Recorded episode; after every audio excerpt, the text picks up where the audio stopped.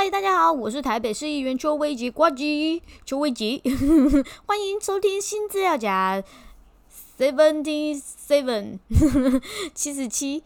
哦，那是因为我最近听了瓜吉的 podcast，觉得他还蛮可爱的，就是他前面会讲一大串他自己的 title，然后再讲一下嗨什么，然后闲聊一下，然后听一下歌，然后直播就喝一下酒，觉得很糗。突然间觉得一个人直播如果真的要嗨的话，应该还是需要一点酒。不管怎么样，反正呢，今天就来试试看他的风格吧。嗨，大家好，我是新北市老师傻妹，欢迎收听傻妹小剧场小轩露日常下半篇七十七。我看到啊，瓜吉他其实都会用一些新闻啊，然后呢来做一些内容，然后说说看自己的一些 opinion 或是科普一些知识。那不然我们今天就来学学看这样的风格，试试看吧。那我们今天就决定要很 chill 的那一种 relax 的方法，就当做闲聊喽。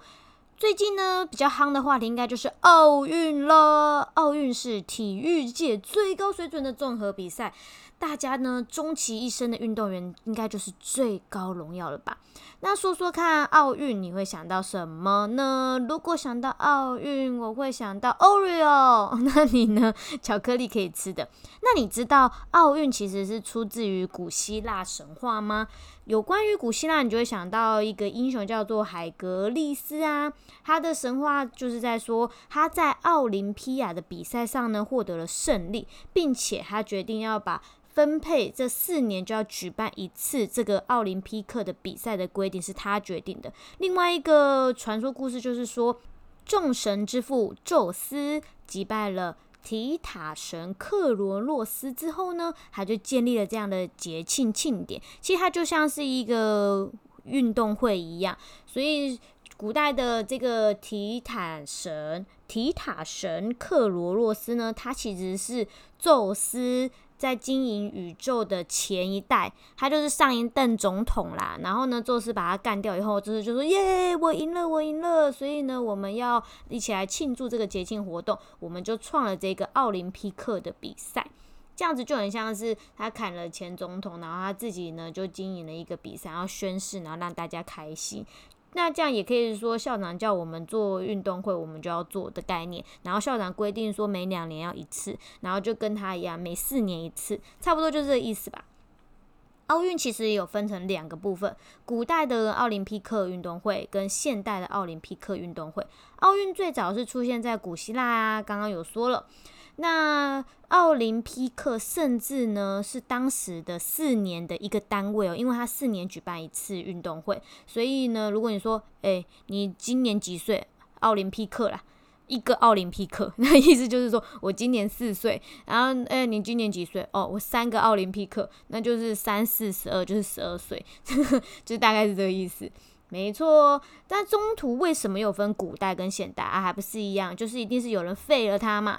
那就是有一个人呢，罗马帝王，他叫做。迪奥多西一世，他就废除了奥运，他认为这个是异教徒的活动哦，所以他觉得这可能是一些异教徒，然后在群聚，所以他就说不行不行，你们不可以群聚。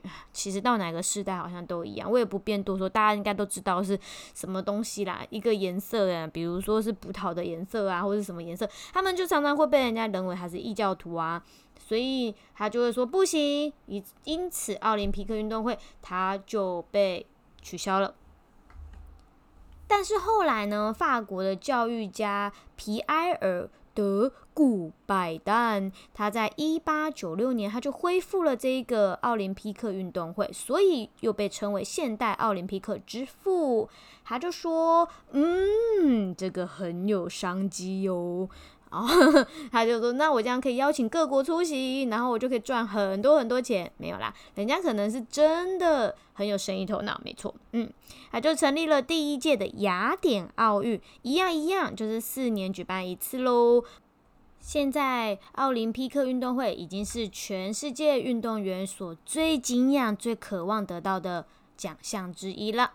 那奥运圣火呢，其实是象征古希腊神话。普罗米修斯从宙斯手上偷来的，然后带到人间的火。难怪这个圣火这么的宝贝，你知道吗？圣火的传递方式啊，是从希腊奥林匹亚发源地开始，会使用凹面镜聚光，然后产生的火焰一路接过来到奥运的主办城市，诶，且圣火的传递通常会是运动员啊，或是明星。这个圣火竟然是偷来的，这不是很特别吗？所以其实公开偷窃已经是一件很正常的事情了。嗯，应该是这样吧。不过还是蛮特别的啦，因为他要一路的这样护着这个凹凸镜，然后把这圣火很慎重的、隆重的带到这个地方。我觉得是一件很感人的事情。能够跑圣火、追圣火的人都一定是一个不简单的，因为他要不怕。火，好，OK，再来每一个选项呢，它都会颁发三面金牌，对吧？金牌、银牌、铜牌呢？不知道如果是你拿到牌，你的想法是什么？如果是我，我可能第一时间会想要咬咬看。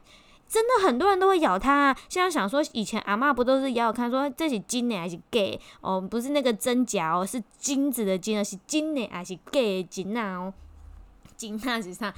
对，没错，不知道你拿到金牌、银牌、铜牌，第一件事情你要做什么事呢？不过奥运的金牌呢，其实至少会有六克的纯金在里面哦。我还以为全部都是真的金牌，只有六克，为什么？是因为怕太重吗？但我如果是我，我真的不怕太重，可以整个都是金的，没有关系，给我没问题。好，自从亚运、奥运后呢？亚运、奥运后，每隔四年就会举办一次，但是有三次曾经没有如期举办哦，就是第六届一九一六年、第十二届一九四零年跟第十三届一九四四年。你知道为什么吗？不是生病了，也不是没有钱，也不是疫疫情，而是因为。嗯，很好，你历史一定不好，所以你没猜到，对吧？是因为第一次世界大战跟第二次世界大战，哈哈，你没猜到吧？因为我也猜不到，原来那是第一次、第二次世界大战，这三次奥运都没有举行哦，因为大家在玩 gay。不过奥运的届数竟然还是照算呢，这也是蛮妙的，他就直接接着算，贵了了，贵啊啦。所以到今年的东京奥运，其实已经是三十二届，但实际上呢，三十二减三其实只有二十九届哦。每届奥运举行呢的七年前，他就会先选出主办国，有意主办的国家，你就要向国际奥运委员会申请，并且他就会开始审核，说你这个城市的机能好不好啊，符不符合规定呢？这样子办下来会不会有问题呀？如果都没有问题，那就会以不记名的方式由奥运委员会投票出选定主办单位。目前下一届已经确定是夏季奥运会在法国巴黎，二零二八年是在美国洛杉矶，二零三二年是在澳洲布里斯本。希望二零三二年可以在澳洲玩，其实还蛮想去澳洲的。哼哼。其实要举办一个奥运，从脚到尾都要非常的仔细，毕竟呢，各国都在这里，你总不可以有大小心吧？所以，我们进场的方式，你有想过他会怎么进场吗？没错，就跟我们的字典一样啦，大家都不要吵，卖完给卖完给，雄鹤的版画了，喜欢按照列名字诶。大写啊、小写啊、笔画啊来做，所以。每一次都是以主办国的母语进行排列。他如果是韩文，他就用韩国，看他们怎么排 b p m，他们没有 b p m，啊，因为哦哦，不好意思，那是日本，那就是英文 a b c d。其中只有两个例外哦，希腊永远是第一个进场的，因为毕竟希腊是奥运的发源地，我们要给他尊重 response，是嗯是 response 吗？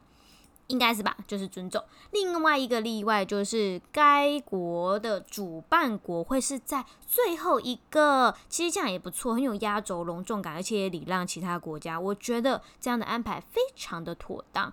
嗯，那说到了奥运呢，不得不称赞今年我们台湾非常棒棒，大家都很努力，得到了非常多面的牌。不管你有没有得到牌，我觉得你只要站在上面，能够录取进去里面，争得一席之地，那就已经是非常大的荣耀了，已经是自己个人的成就来源了。真的不需要在意别人说的任何的话，别人的赞美跟不赞美都不能打倒你们这一些选手，因为你们是为自己而活。说到了台湾呢，台湾的举重女神郭幸存呢，她在二十七号东京奥运的时候夺下了金牌，力与美的结合征服了世界。她的那一个挑战自己的第三局，然后倒下去了，微笑那一刹，你就会知道她在跟她自己比较，她在获得她自己的荣誉。我觉得乐在其中，是我们人生真的很难得到的。就像迪士尼啊，它有一部片叫做《灵魂急转弯》，它就是在说，你如果死掉了，你的灵魂要怎么投胎转世？你需要经过哪些的习题、教育、训练？最后最根本的核心就是你的心要能够感受这一个生命，这样子你才有活着的价值。因此，我觉得做任何事情很累、很累、很累，但是如果你可以有一点时间，可以去看看旁边美好的事物，那么。我觉得你就成功了，因为你在最艰难的时候，你还懂得享受生活，开心的度过每一天，这就是最棒的事，给你一个赞。那为什么我要特地讲郭幸存呢？因为我觉得很特别的是啊，他说他在参加东京参赛之前，他很犹豫要带什么书一起去。诶，我觉得这个也是蛮刷新我的想法。我以为运动员他不需要读书。只需要每一天一直运动锻炼就好了。我们以前的观念不都这样讲吗？啊，你袂晓读册，你可以做物件啦，你可以做代志学技术啦，或做运动啦。没有想到，其实运动员你也是需要读书的。为什么呢？因为书中会洗涤你的心理，会给你一些技巧。他也会去看一些成功人士的书，像他就有提到，就像我们的体育奇才志凯。他啊说，他小时候啊都会躲在垃圾桶里面，这个就是展现柔软度的表现啦。所以以后我们不要再错怪我们的学生或小孩，觉得他那边躲在那边角角落的没有出息，老师你不懂。以后我们都不能这样讲，我们要觉得他长大一定大有一番作为。每个孩子展现才能的当下，背后都需要一位懂他的老师。各位老师，我们也要因材施教。以后我就会推荐我的学生去体。超对，为国争光，所以每一个人都有每一个人的特色。他说他出发前呢，幸存就快要看完了铃木一郎的《一流的人如何保持巅峰》。后来想了想，到底要带哪一本书呢？他后来就决定要带上铃木一郎语录的《天才的人间力》，铃木一郎五十一则超越野球的人生智慧。哇，我刚刚啊就去看了一下这本书到底在讲什么。这是一本完整呈现朗神传奇纵横美日直棒二十八年生涯的全记录书啊！他说：“我从不觉得自己是天才，只要回顾自己每天做了多少折磨人的练习，就不会这样想了。达成梦想与目标的方法只有一个，就是累积微不足道的小事。没有做好充分的准备，就没有资格谈论自己的目标。”只要相信自己，就算和别人不一样也是可以的。要比较的人永远是自己。白铃木一郎，铃木一郎啊，有说自从三岁那年收下父亲送他生平第一个棒球手套，铃木一郎的人生就跟棒球画上了等号。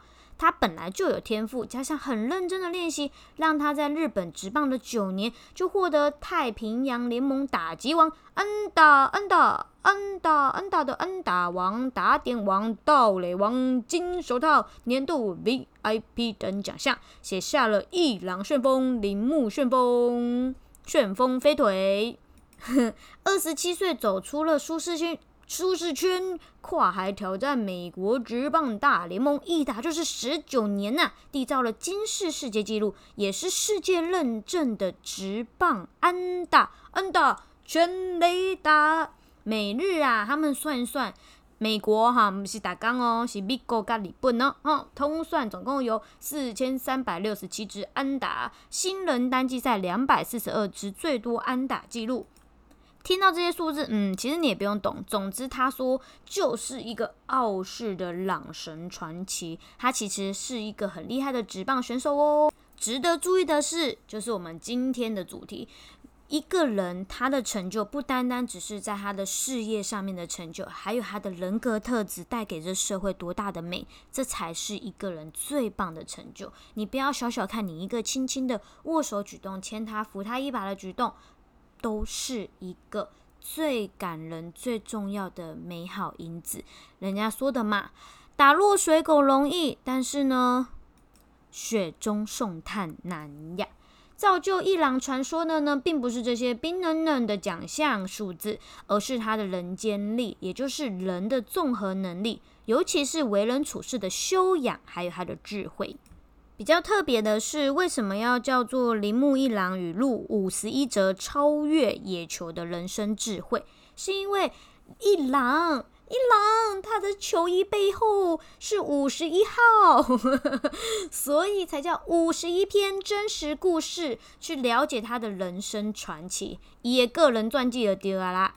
他有很多的语录，还有他的 title 跟小编。我觉得比较特别的是，铃木一郎称呼父亲是骗子的原因。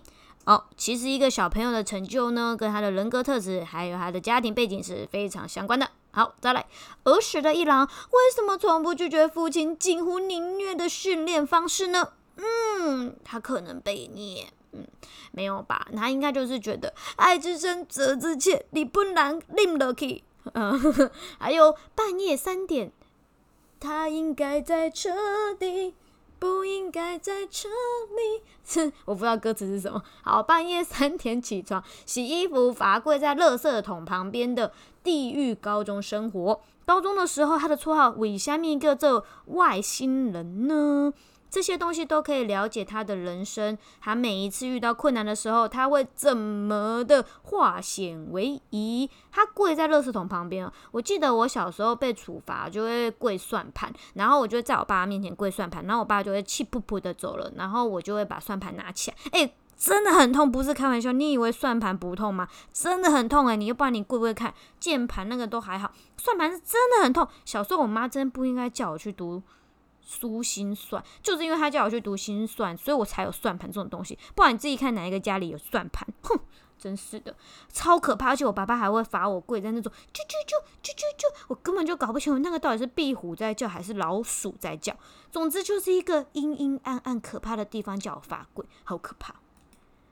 话说回来呢，我觉得幸存姐姐真是不错诶，因为这个她告诉了我们，她不断的在学习，不管是内在外在，并且呢，也透过了她，才让我知道原来铃木一郎是谁，而他里面说的哪些人生智慧可以对我有一些帮助。像他说的，要比较的人永远是自己。其实傻妹最近也是觉得这种困扰，就是我会觉得别人真的很厉害，你要说有才华。文武双全，大家都好强哦！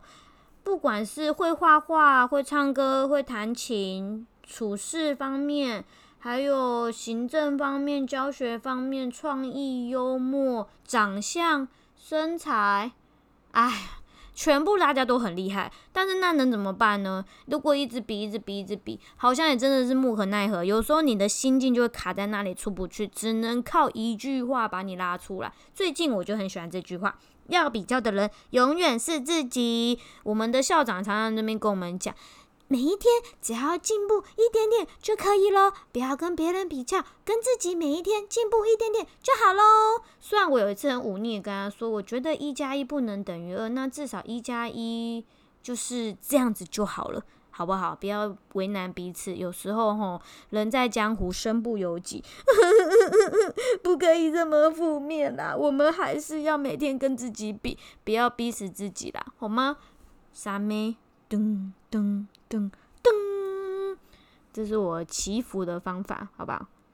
不过刚刚说到学校呢，就会想到说，有时候你在教小孩的时候，你当然就像我刚刚说，下一次会觉得你不会读书，那你就去做一些技术类或是运动类。但是这边就要提到了一个加拿大勇将，他呢狂扫了三面奖牌哦，而且他特地呛老师说：“谢谢你说我那时候游泳没前途。”因为他那时候啊都有在游泳，但是他的老师觉得说你应该要专注在课业上，麦克也要咻咻咻，你是被咻嘎的 wiki，他就说游泳的人没前途，就跟我爸一样，说什么傻话，啊，动不动就说我没前途，没办法，我们也真的是什么都不会，不行不行，我们要想郭幸存说的，要比较的永远是自己，我每一天有比我自己更不废一天就好了，嗯。然后呢，就说游泳没有前途，所以你不要再游泳了。就是因为这句话，我们这种优秀的小朋友就会经不起激。你只要激我，我就会做给你看，这是认真的。您如果都不愿意教我，好啊，就不要问你啊，我自己弄啊，自己弄表格啊，然后自己弄到死啊，然后自己学啊，自己找啊，然后问你一下那边凶凶凶啊，态度那么差，或者是问你一下，你就会觉得啊这么笨你也不会，那最后人家也都不想问了，那就只好靠自己。可是这边有个 bug，如果你因为这样子都靠自己，你就输了，因为。你就是有一股傲气嘛，跟自己的自尊心，其实你也是可以去请教别人的，因为他的态度不好，也许是他当时自己个人的心境有所不同，而导致对你的连带影响，并不是针对你个人啦。第二个，我跟你说一句悄悄话，就是如果他在大家的表面上面都是一个很 nice 的人。可是私底下你去问的时候，他又表现出一个非常讨人厌的那种脸孔的话，那你不就是被他骗了吗？因为实际上他就不是那么 nice 的人呐。可他表面上装的很 nice，私底下对你那么凶，那么这个人就是双面人，根本就不需要客气，你就勇敢的问问问问问。毕竟他都在大家面前表现的他很优秀啊，然后很好啊，那你干嘛要背地里自己吃苦，然后实际上又不行？这样他既然要装的他很大方，那你就要问他，让大家知道说，哦，我真的有问他，因为毕竟我们要行为言行合一嘛，对吧？好，这是我跟你讲的悄悄话，哎，但是也是不一定啊，看你自己的心情喽。总之呢，我觉得每一个老师还是要关注一下你的孩子，他是不是有什么傲人的潜质。这就是为什么幼儿园常常说的，你的孩子，我们真的不在意他在幼儿园的时间，他就要学会注音，因为在幼儿园的时间是最好的启蒙阶段，他可以在无忧无虑的无忧无虑，就是你们这些家长给他的那种。既定的刻板印象啊，或是。你们希望他有什么成就灌输在他身上强压的，但也许他不是走这条路。幼儿园最主要就是要看到孩子的兴趣，让他从这个兴趣去走，让他多方的去尝试，跟学会道德人格特质的塑造。你的人格特质，你一直觉得幼儿园就要学会多少赢在起跑点，修蛋积累。如果他的人格特质都不够坚强，那么他的干树干就根本就没有基地可言，你的树根扎的也不够厚，他的心灵也不够健康跟。舒服的话，请问未来的每一天，他要怎么靠着自己的心、跟信念、跟良好的品格、性格去处理未来的任何一切事物？你也不要讲他处理多好，你只要想他自己的人生、他自己的个性会不会因为小时候的缺陷而走歪。这就是很重要的事啊，所以爸爸妈妈不要再逼说幼儿园要数到什么一到一百，要多会算数，多会写字，不是这个时间该做的事情，好吗？第二个我觉得还蛮特别，就是小蛋戴戴资颖羽球选手，恭喜他得到银牌。我觉得他的这一个报道里面比较特别的是，他在社群上面分享说，印度羽球选手新度跑过来抱着他，碰着他的脸说。我知道你很难受，你已经表现的很好了，只是今天不是你的局。要不要我翻成英文呢？因为这样是不是才有感觉呢？我不会讲印度话。I know you're feeling sad. You're already good enough. Just today is not your day. 新度把他拥在怀里说：“I know, I know.” good girl，good girl。这段话也让小戴落泪。他说：“我真的太难过，因为真的很努力。”我觉得比较特别的就是，我不知道原来。他们跟国际选手，他们都是好朋友，彼此会有惺惺相惜的情谊。且我觉得更难能可贵的就是，新度其实也输了，但是他在输后，他还有勇气跟那个气度去安慰比他更厉害的人，说不要再难过了。这样的同理心就会让我知道，新度真的是一个人美心也美的人。同时，也因为网络的力量真的很重要。音乐人为什么要有声望？因为透过他的声望，才能推动一些事情，才能把事情被人家看到，大家才可以继续的努力帮他推进。你知道吗？其实新度他在印度啊，是在推动性别平权哦。他提倡月经是正常且自然的事情，It's normal，不需要感到难堪。OK，月经的污名化应该要被结束。休蛋几嘞？这件事情让我很 shock。什么叫做月经污名化？现在这种东西还有月经污名化？月经不是我们本来就会有的一个生理状况吗？结果没有想到，在一些弱势的地区，印度竟然把这件事情称为一件不应该发生，甚至女性会受到歧视，传统家庭是不能被议论，会被赶出家门的事。你是不是觉得很荒唐？在一些低收入的国家，因为女性在经期卫生用品上选择都会受到价位还有取得难易度、社会规范的限制。